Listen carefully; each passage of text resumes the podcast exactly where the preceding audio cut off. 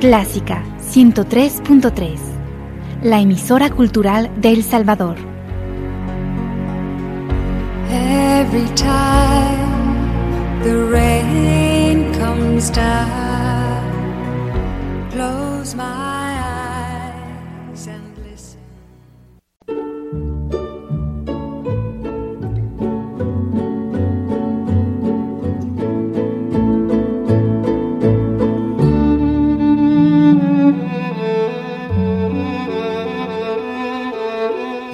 Usted sintoniza Clásica 103.3.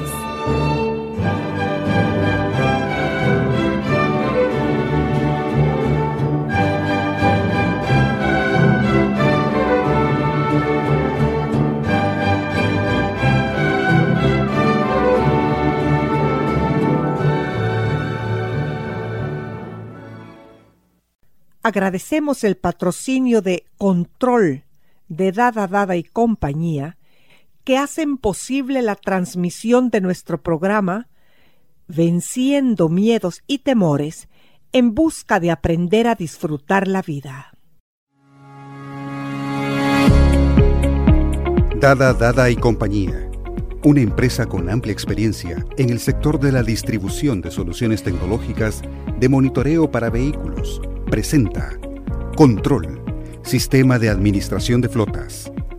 Más que un sistema de monitoreo GPS, Control es su herramienta para monitoreo y control de operaciones y logística, establecimiento de rutas, medición de productividad, gestión de flotas, análisis de tiempos, gestión de combustible y mantenimientos. Con Control, podrá optimizar tiempo, recursos y hacer más ágil la administración de su flota vehicular. Para más información, contáctenos al PBX 2246-9200. Con Control, usted tiene el control. Control es un producto de Dada Dada y compañía. Confianza, tecnología, innovación.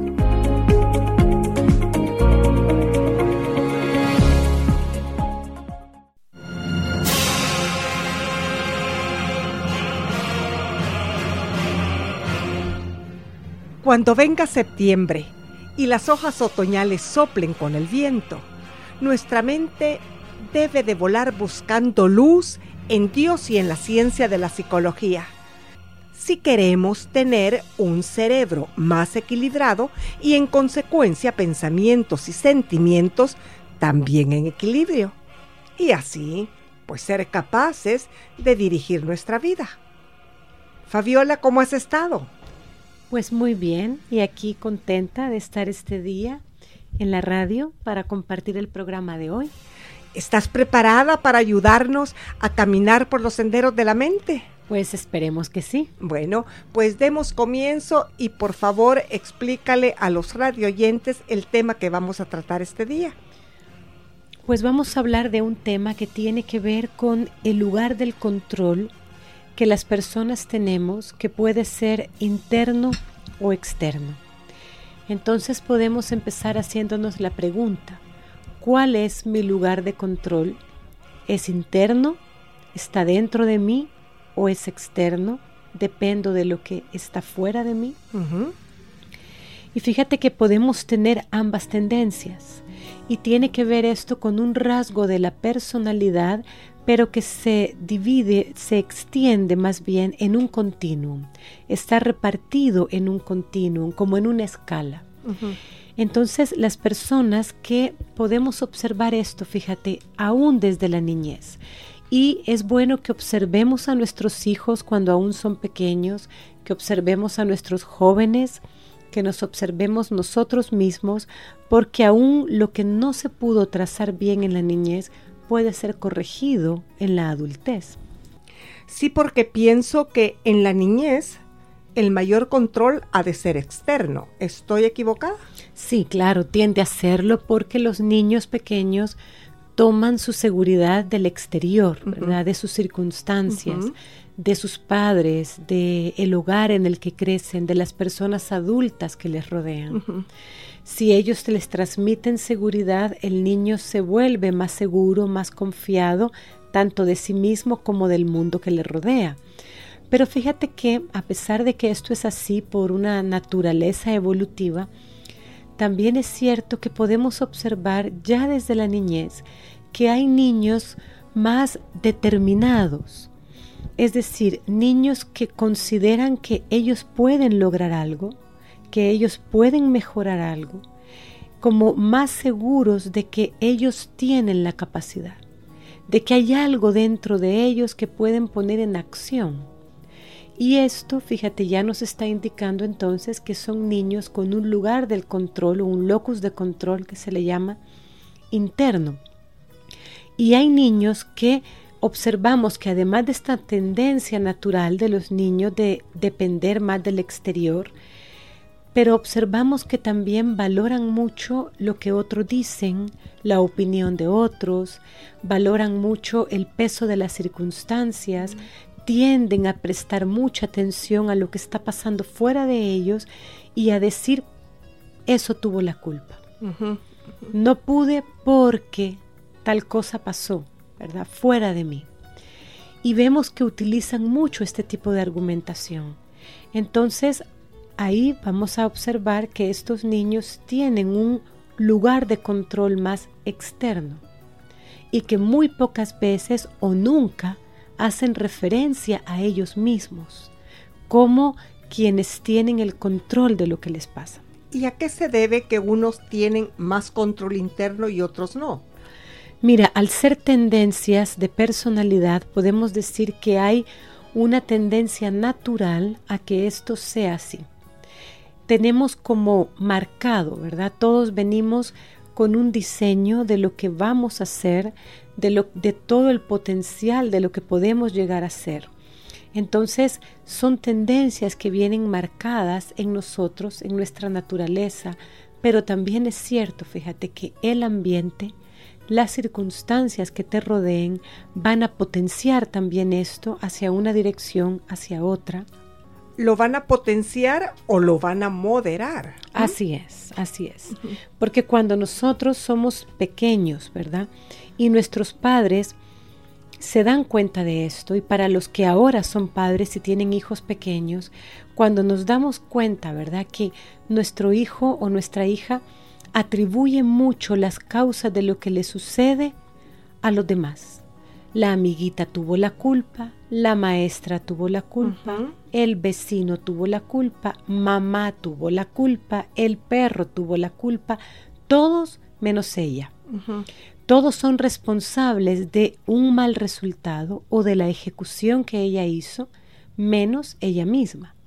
Cuando observamos esto, tenemos que animar a nuestros hijos no con violencia, no abusando verbalmente de ellos, sino que orientarlos para que puedan darse cuenta que esto no es así, que no podemos pensar siempre que alguien más tuvo la culpa. Pero fíjate lo que tú acabas de decir, orientarlos, averiguar por qué el niño hace esto. Así es. Porque si tú lo castigas o lo regañas, lo que vas a hacer es potenciar este sentimiento que no es correcto. Claro lo hace sentir mal consigo mismo, lo hace sentir culpable. Inseguro. Inseguro, entonces este rasgo se va a potenciar aún más, ¿verdad? Entonces fíjate, en el locus de control externo, esto es lo que sucede. Tanto ya en los niños como en los adolescentes, en los adultos, apreciamos esto que hay una tendencia más marcada o una tendencia predominante a considerar que el resultado de lo que hago, mi desempeño, todo lo que yo ejecuto, tiene que ver con una responsabilidad que está fuera de mí. El azar, la mala suerte, el destino, los otros, los demás. La injusticia. Exacto, exacto. Entonces te deja una sensación, fíjate, a corto plazo de alivio. Y quizá por eso esta tendencia puede ser alimentada. Y en ese continuum en el que está, en la personalidad puede ser exacerbado, puede potenciarse porque la persona siente que a corto plazo es un alivio. Yo no soy el responsable, fueron las circunstancias. Y se puede ver aliviada por un momento, ¿verdad?, su autoestima, pero a largo plazo la persona va sintiendo cada vez más que está indefensa, se van agudizando los sentimientos de indefensión o de impotencia. Ese, ese sentir que no puedo hacer nada, porque nada de lo que hago cambia las cosas, siempre lo que está fuera de mí, los demás, tendrán la última palabra, todo dependerá de lo que pasa afuera. Como decíamos, a corto plazo te alivia pensar así, porque te exime de tus responsabilidades, pero a largo plazo te va llenando de un sentido de indefensión y de impotencia.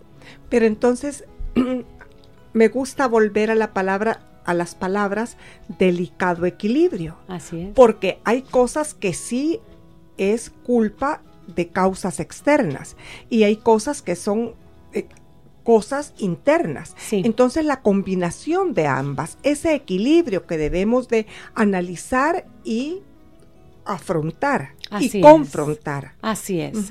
Ese equilibrio que tú dices es el que nos permite saber repartir con una muy buena dosis de realismo, ¿verdad? Esa responsabilidad donde corresponda.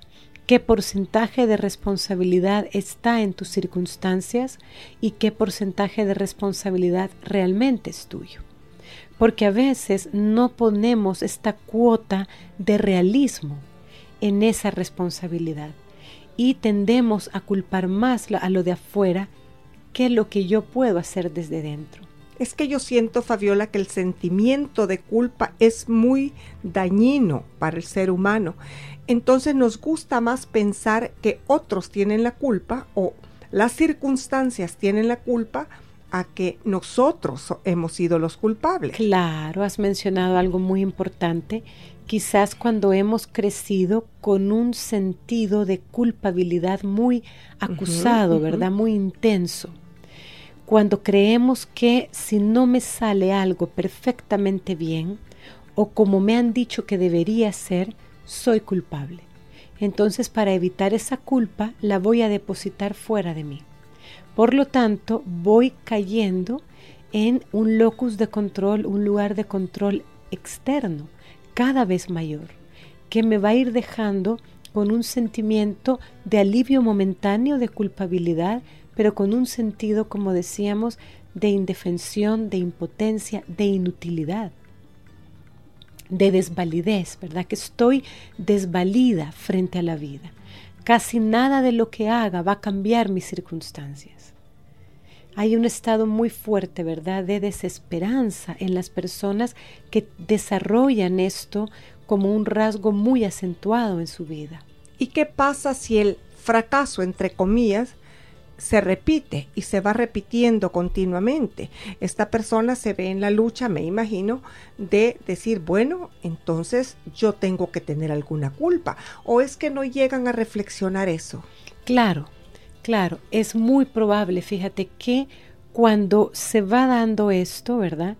Cada vez más culpo a otros, culpo al exterior, si algo salió mal fueron las circunstancias, los demás no me permitieron, fue mi mamá, fue mi papá, fue mi esposo, fue el jefe, y siempre hay alguien a quien colocar, ¿verdad? La responsabilidad te vas a ir llenando gradualmente, como decía antes, de este sentimiento de impotencia, de indefensión, de desvalidez, pero ahí también hay culpa, ¿verdad? Soy culpable porque no sé hacer las cosas. Soy culpable porque nada de lo que hago puede cambiar mis circunstancias. Porque soy inválida, porque soy inútil. Exacto. La culpabilidad está vista desde esa óptica, ¿verdad? Y luego tenemos, fíjate, las personas que ya desde la niñez podemos percibir esto en nosotros mismos, si hacemos una retrospectiva en el tiempo, nos vamos a ir como ubicando, ¿verdad? Situando cada uno. Y son las personas que tienen un lugar de control interno. Y son aquellos que desde la niñez tienden a considerar que ellos tienen capacidad, que ellos tienen cierto poder o mucho poder para que algo les salga bien, para que algo funcione. Entonces observamos que son niños que manejan un lenguaje, fíjate, bastante interno. y podemos intentar recordar si eso nos pasaba cuando éramos niñas. Un ejemplo, Fabiola. Cuando un niño dice, mañana tengo un examen, pero yo voy a estudiar y yo sé que voy a salir bien porque voy a estudiar. Entonces el niño considera, yo tengo la capacidad, yo tengo el control y si yo hago uso de esa capacidad, yo voy a salir bien en mi tarea, en ese examen. O el adolescente que dice, mañana tengo un partido, pero yo voy a dar lo mejor de mí porque yo sé que yo juego bien, yo sé que puedo y yo voy a dar lo mejor de mí en ese juego y el buen resultado lo atribuye a su esfuerzo, a que él lo hizo bien porque o se esforzó o tiene las habilidades o una combinación de ambas cosas. Pero no tiende a expresarte que, ay, tuvimos buena suerte, mamá. ¿verdad? no es el joven que te dice, ay, tuve buena suerte o tuvimos buena suerte y por eso ganamos el partido, sino que es el que te dice, lo hicimos bien, dimos lo mejor, nos esforzamos, jugamos bien y por eso ganamos. Fabiola, ¿existen niños que han nacido con un control interno más desarrollado y los padres se lo revierten a la negativa? o, viceversa. Sí, claro, claro. Porque a veces, fíjate, los padres lastimosamente pueden interpretar mal esto. Hay padres que quizá por su educación, por lo que ellos hayan vivido en sus hogares de origen, pueden tener la creencia de que un niño o una niña que tiene mucha autodeterminación, ¿verdad? Que cree que él puede, que ella puede, que depende de él o de ella el que las cosas salgan bien. Hay padres, fíjate, que pueden interpretar esto como arrogancia, pueden interpretar esto como orgullo, y entonces pueden corregirlo y hacérselo ver como una falta. No te creas tanto. A ti se te está subiendo a la cabeza. No te creas tan inteligente. ¿Y de dónde has sacado tú esos aires de grandeza? y comentarios de ese tipo que entonces van a, van a hacerle creer a este niño o a esta niña que no debo pensar entonces que yo puedo. Y puede pasar también a la inversa, que hayan nacido con un control externo más desarrollado y que los padres lo reviertan a lo positivo. Ah, claro, claro, padres que le dicen, tú puedes, tú sí tienes la capacidad, padres que se, se sensibilizan, ¿verdad?, con los hijos y empiezan a poner como ejemplos. Pero mira, esto lo hiciste bien, pero esto otro también lo hiciste bien. ¿Te acordás aquel día que hiciste tal cosa y te salió bien? Y el niño dice, ah, sí, sí, mamá, es cierto. ¿Ves cómo si puedes? ¿Ves cómo si tienes la capacidad? ¿Ves cómo tú sí tienes cualidades para esto? entonces podemos ir creándole un lugar de control más interno. Cuando le hacemos ver sus logros, sus éxitos en pequeñas cosas o tareas, ¿verdad? Y vamos desarrollándole este sentido. Entonces, Fabiola, el nacer con un control interno más desarrollado o con un control externo no es genético. Son tendencias, ¿verdad? Son tendencias naturales que vamos observando que, vemos qué es lo que más se pone de manifiesto, aquello que vemos que más se pone de manifiesto de forma natural, esa es una tendencia genética. Ese es tu patrón de funcionamiento genético. Pero como también somos influenciables por el ambiente, por los ejemplos, por los modelos que nos hayan ayudado o que nos hayan influido negativamente, esto puede cambiar la condición a veces natural hacia algo mejor o la puede mermar. Fabiola, el papel de ser padres es bien difícil y no hay escuela para padres. Yo lo que quisiera es que las personas que nos escuchan, que no se vayan a sentir culpables los padres, sino que adquieran información sobre esta ciencia y estos conocimientos para que puedan y nosotros, los que tenemos nietos, podamos ayudar a nuestros nietos sin sentirnos culpables, sencillamente informándonos. Así es. Y aún pues ya en la adultez, ¿verdad? Podemos observar, cuando nosotros eh, en retrospectiva analizamos nuestra vida, nuestro pasado, nuestra niñez, experiencias vividas y podemos llegar ya como adultos a la conclusión de que mi lugar de control es externo. Fíjate que en la mayoría de las sociedades latinas la gente tiene un lugar de control externo. Y en las sociedades anglosajonas, en las sociedades del norte de Europa, en las sociedades orientales, el lugar de control es más interno. ¿Debido a? Esto nos hace ver una cosa. En el mundo latino vivimos mucho a expensas del qué dirán. Nos importa mucho la opinión de los demás. Buscamos muchísimo la aprobación externa. Buscamos mucho la aceptación de los demás. Entonces esto nos puede llevar a darle a otros demasiado poder sobre nuestra vida. Entonces, si los otros me hacen sentir que esto no lo debo hacer, no lo hago. Pero, ¿de qué países hemos heredado esto? Bueno, estas son cargas ancestrales, ¿verdad? Que tienen que ver con las culturas, eh, la combinación de culturas, la combinación de, de formas de vida que se van convirtiendo en familiares, en costumbres. En realidad el mundo latino tiene mucho esto. ¿Y qué pasa con el mundo norteamericano? No me refiero a México, por eso a Estados Unidos, por ejemplo. El mundo anglosajón tiende a tener un lugar de control más interno. ¿Por qué? Porque se fomenta más el individualismo, se fomenta más el esfuerzo personal, el esfuerzo propio. En las sociedades orientales, ¿verdad? Se fomenta mucho el que tú tienes que salir adelante por ti mismo, tú te tienes que esforzar, depende de ti. Entonces las personas miran más hacia adentro. Y son sociedades como la del norte de Europa, por ejemplo, son sociedades donde debido al clima, debido a las condiciones climatológicas, todo esto influye, la gente vive más hacia adentro, viven más en soledad, entonces ellos se convierten en el punto de referencia más fuerte. Entonces no puedo salir a la calle a relacionarme con amigos porque hay menos oportunidad de eso. En las sociedades anglosajonas se trabaja mucho, se vive muy orientado al éxito laboral. Entonces no tengo tanta oportunidad de ir a preguntar a otros si lo que estoy haciendo está bien o está mal. Tengo que pensar yo si lo está si para mí está bien o está mal, si para mí esto funciona o no funciona.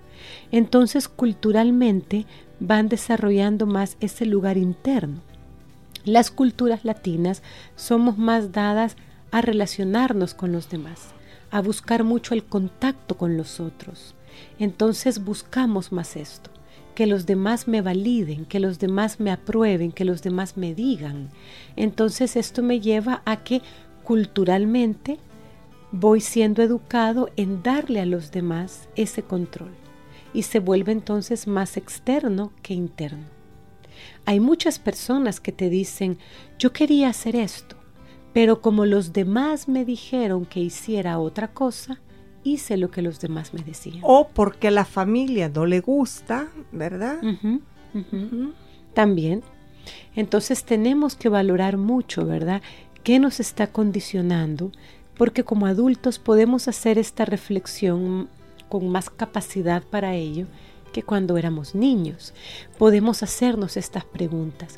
Cuando voy a hacer algo o cuando voy a decidir acerca de algo, cuando quiero tomar acción sobre una parte de mi vida, ¿en qué me baso? ¿En una dirección interna o busco la dirección fuera? Busco el que otros me digan y otros me validen. ¿Qué predomina en nosotros? Porque fíjate que el peligro de esto es que si yo le doy a otros ese poder o esa responsabilidad sobre mis actos, sobre mis decisiones, yo no me responsabilizo. Entonces hay un sentido de responsabilidad personal que queda poco desarrollado. Y al culpar a los demás, como decíamos antes, esa culpa, ¿verdad? Al culpar a los demás, yo también voy creando resentimientos hacia ellos. Voy creando malestar, enojo, a veces verdadera rabia contra los demás, que se puede llegar a convertir en odio, porque los demás son culpables de que a mí me vaya mal. O alguien que no soy yo es culpable de lo que a mí me pasa. Entonces puedo llegar a desarrollar odio hacia esa persona. Esto es un peligro. Ese es el cianuro que gotita a gotita nos bebemos. Así es, te estás bebiendo ese cianuro. Cuando tú desarrollas un lugar de control más interno, yo puedo decidir, yo puedo pensar, yo soy quien mejor conoce mis necesidades, me hago más responsable de esa decisión que tomo, me hago más responsable de esa acción que voy a emprender y no voy a culpar tanto a otra persona o ni siquiera voy a culpar a otra persona. Yo asumiré la responsabilidad con lo cual si tengo que hacer cambios, si tengo que enmendar, también es más fácil. Porque es más fácil cambiarme a mí que cambiar el mundo exterior. Puedo hacer los ajustes o los cambios que hagan falta para corregir un fallo cuando yo tengo el control para hacerlo que cuando creo que lo tienen los demás. Y cuando haces un examen introspectivo sincero, puedes llegar al conocimiento de que tú tuviste culpa y también puede ser que otra persona haya sido también culpable, pero ese equilibrio, porque yo permití tal vez por una inseguridad, etcétera, etcétera, hacer ese análisis y corregir la parte que a ti te toca. Así es. Porque como tú decís, no vamos a corregir a los demás. Así es. Cambiar a otros, cambiar eh, el mundo exterior, sobre todo cuando la persona considera que su mal resultado dependía de la, del destino o de la mala suerte. Imagínate, esa es una es como una fuerza externa muy fuerte, muy poderosa, pero muy impersonal. Entonces, ¿quién asume esa responsabilidad? Sí, porque hay un dicho popular que le decían antes a los niños o a los adolescentes, naciste con mala estrella. Exacto. Qué terrible. Terrible, ¿Ah? sí. Y eso te, te, están condenando ya. Así es. Te están diciendo que el lugar del control de tu vida está fuera de ti y que nada de lo que hagas cambiará tu mal destino. O te levantaste con el pie izquierdo. Exacto, fíjate, la mala suerte. Eso es una carga externa tan fuerte, pero a la vez tan impersonal, que te sientes totalmente indefenso frente a eso. E imagínate que te lo llegas a creer. Sí. Y lo llegas a vivir. Así es. Entonces, cuando vamos aprendiendo que nosotros tenemos capacidad de pensar, capacidad de tomar acción, capacidad de ejecutar esas acciones y que en un gran porcentaje o en, el, en la mayor medida de porcentaje es nuestra esa responsabilidad, esto también nos da esperanza. No solo nos saca de, ese, de esa pasividad de sentirme inútil o indefenso o impotente, sino que además me coloca en un lugar de esperanza donde entonces yo sí puedo en mí está el poder, el poder hacer algo, el poder mejorar, el poder cambiar algo, circunstancias, situaciones, caminar hacia una esperanza mejor, hacia algo mejor del lugar donde esté en este momento presente. Y también la sabiduría de conocer tus fuerzas, tus atributos y cuando estás, están rodeados de circunstancias adversas, saber manejar este asunto. ¿Mm? Así es, así es. Fíjate, porque las personas que consideran que ellos tienen el control interno van a valorar más positivamente sus propios esfuerzos y sus habilidades personales. Y ahí entra algo que tú mencionaste antes. Van a estar también más deseosos de conocer cuáles son sus habilidades personales. Nos va a motivar más descubrir cuánta capacidad de esfuerzo personal puedo tener yo cuántas habilidades puedo tener, entonces me lleva a conocerme más, a ir en ese viaje interno de autodescubrimiento y eso me va a llevar a valorarme, a tener un mejor concepto de mí misma o de mí mismo, una mejor autoestima, va a redundar en todo esto. Fíjate, aún en las relaciones interpersonales, las personas con un lugar de control interno van a luchar más en sus relaciones interpersonales.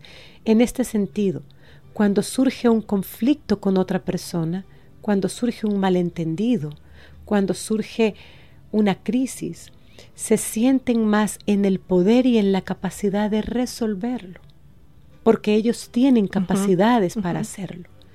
En cambio, las personas que creen que el control está fuera de ellos pierden amistades, dejan perder a personas valiosas en su vida porque creen que nada de lo que hagan va a cambiar el problema.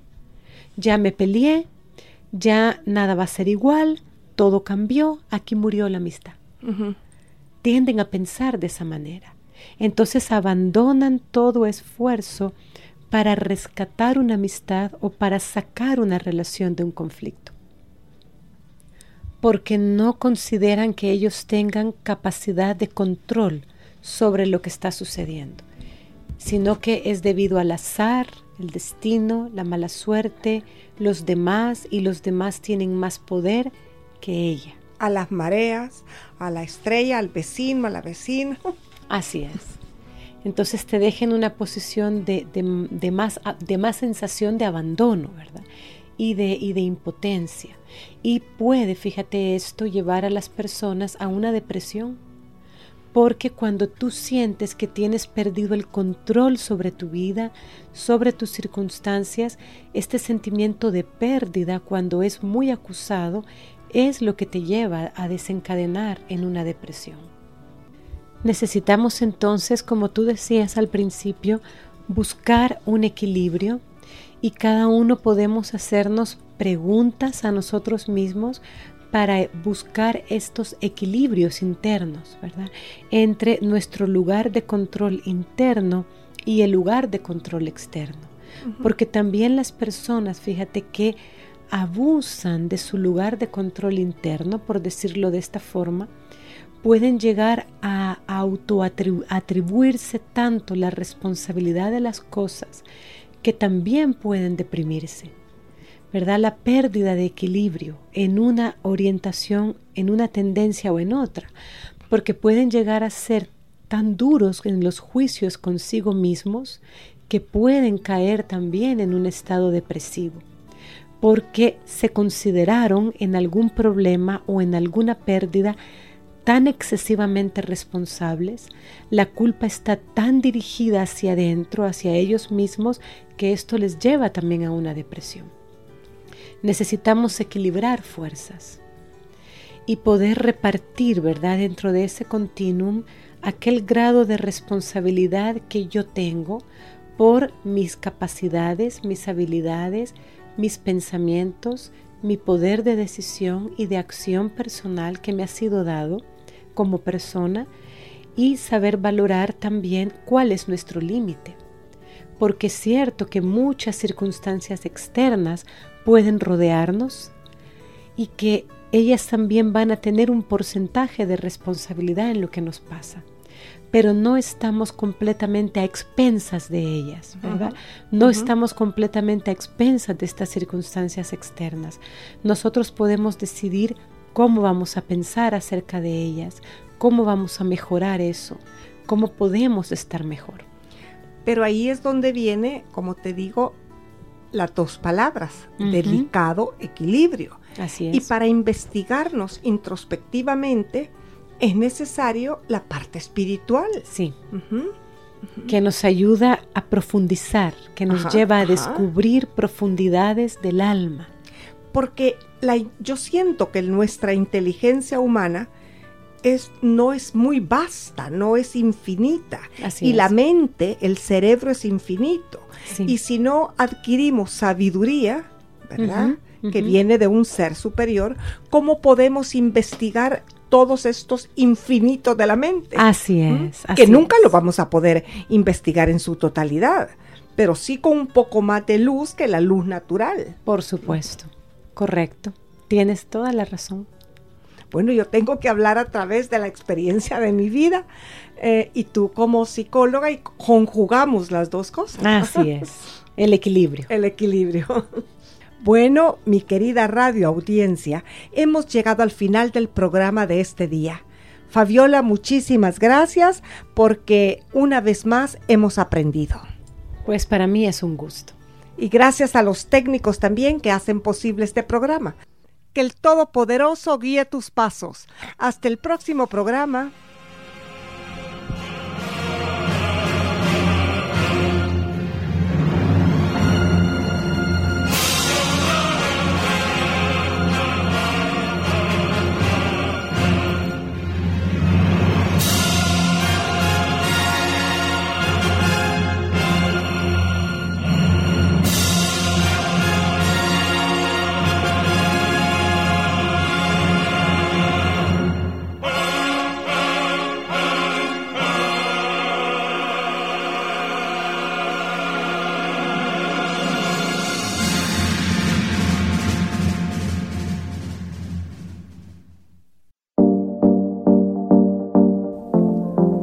Dada, Dada y compañía. La tecnología en sus manos por más de 93 años presenta MedHouse. Soluciones tecnológicas médico-hospitalarias. Anestesia, ventilación mecánica, ventilación de emergencia, cuidado neonatal, imágenes médicas, ventilación para cuido en casa, monitoreo de paciente, fisioterapia, rehabilitación, ortopedia blanda Contáctenos al 2246-9266 y conozca nuestras soluciones biomédicas, programas de mantenimiento preventivos y correctivos, asesoría y capacitación. O visítenos en nuestra sala de ventas ubicada en 21 Avenida Norte y Tercera Calle Poniente, edificio Ericsson San Salvador. MedHouse, soluciones médico-hospitalarias, una división de Dada Dada y compañía. Confianza tecnología, innovación.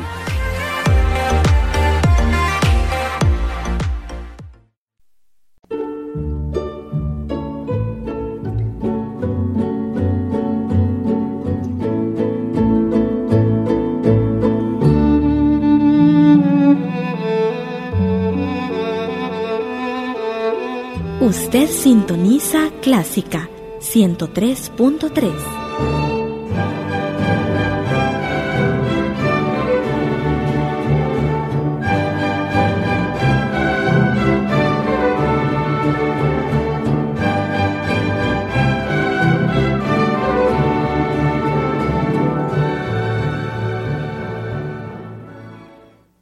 Radio Clásica del Salvador presentó el programa Sinatra and Friends, una producción original de Radio Clásica conducida por José Guerrero.